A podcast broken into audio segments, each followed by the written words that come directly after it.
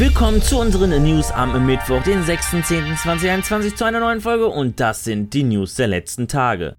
Die Mikrotransaktionen in FIFA sind einfach nur lächerlich. Nicht nur, dass dieses Pay-to-Win-Feature euch das Geld aus der Tasche zieht, jetzt gibt es sogar Anime-Items im Ingame-Store zu kaufen. Im Shop finden wir eine ganze Reihe dieser Items. Das Heim- und Auswärtstrikot im Mech-Stil, Miras Stadionsthema, Miras Mech-Soul-Wappen, die XL Choreo und der Miras Mech-Soul VIP-Bereich. Nicht nur, dass die Items unnötig und hässlich sind, das komplette Bundle gibt es für 135.000 Münzen oder 1500 Points zu kaufen. Umgerechnet sind das ungefähr 15 Euro. Und nicht nur ich bin der Meinung, dass es unnötig ist, sowas in FIFA anzubieten, auch die FIFA-Community ist nicht begeistert davon. Einige User vermuten sogar, dass EA aus FIFA eine unpassende Crossover-Gelddruckmaschine machen will,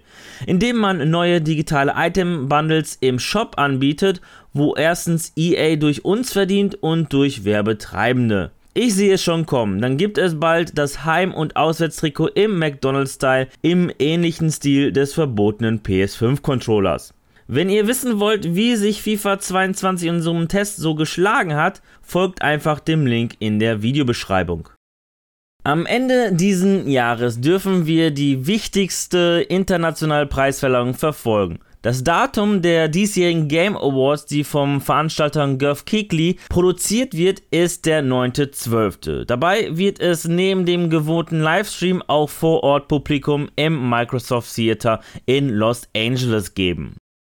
Als Google ihr Streaming-Service Google Stadia ankündigte, befürchteten viele den Tod des traditionellen Gaming. Aktuell sieht es jedoch eher so aus, als würde Google Stadia zugrunde gehen. Doch Google versucht einiges, um diesen Dienst am Leben zu erhalten. Um Stadia nutzen zu können, braucht ihr im Grunde keine spezifische Hardware. Etwas anders sieht es am Fernseher aus. Hier benötigt ihr zum Abspielen von Stadia nur ein Chromecast Ultra und einen Controller, das Premium Edition Bundle. Und genau diese beiden Hardware-Komponenten bringt jetzt Google quasi kostenlos unters Volk. Wenn ihr ein Vollpreisspiel ab 60 Euro aufwärts im Stadia Store kauft, dann erhaltet ihr die nötige Hardware im Wert von 80 Euro gratis dazu. Wenn ihr also zugreifen wollt, dann solltet ihr schnell sein, denn die Aktion läuft am 10. Oktober um 8.59 Uhr deutscher Zeit aus. Und so geht's. Ihr kauft ein Vollpreisspiel bis zum Aktionsende, bekommt dann bis zum 20. Oktober Oktober einen Gutschein, den ihr bis spätestens zum 20. November einlösen müsst, um das Hardware-Bundle zu erhalten.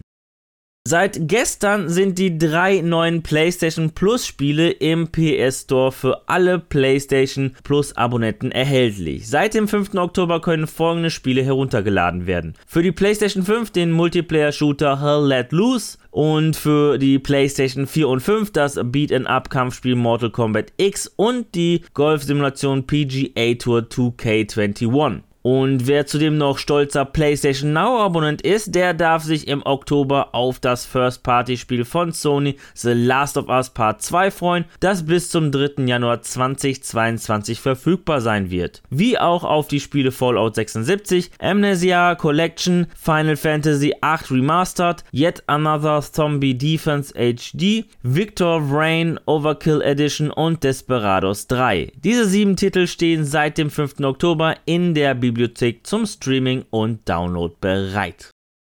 Die gruselige Zeit des Jahres hat begonnen. Die erste Monatshälfte in Oktober hält deshalb auch Spiele zum Erschrecken und Genießen bereit. Jetzt schon im Xbox Game Pass verfügbar sind Totally Accurate Battle Simulator, RA The Somnium Files, Dandy Ace, Marvel's Avengers und Scarlet Nexus in der Cloud auf Konsole und PC. Zudem noch Unsaded und Lemnis Gate in der Cloud. Ab morgen, den 7. Oktober, stehen dann noch The Processions to Galvary und Visage in der Cloud auf Konsole und PC zur Verfügung. Ab den 12. Oktober zudem noch Black for Blood in der Cloud auf Konsole und PC, wie auch Destiny 2 jenseits des Lichts auf PC. Ab dem 14. Oktober können wir uns auf Ring of Pain und The Riftbreaker in der Cloud auf Konsole und PC freuen. Und ab dem 15. Oktober The Good Life auch in der Cloud auf Konsole und PC. Eine Menge an neuer Spiele im Xbox Game Pass, dafür machen auch gleich sechs Spiele Platz und verlassen am 15. Oktober den Pass Gonna 2,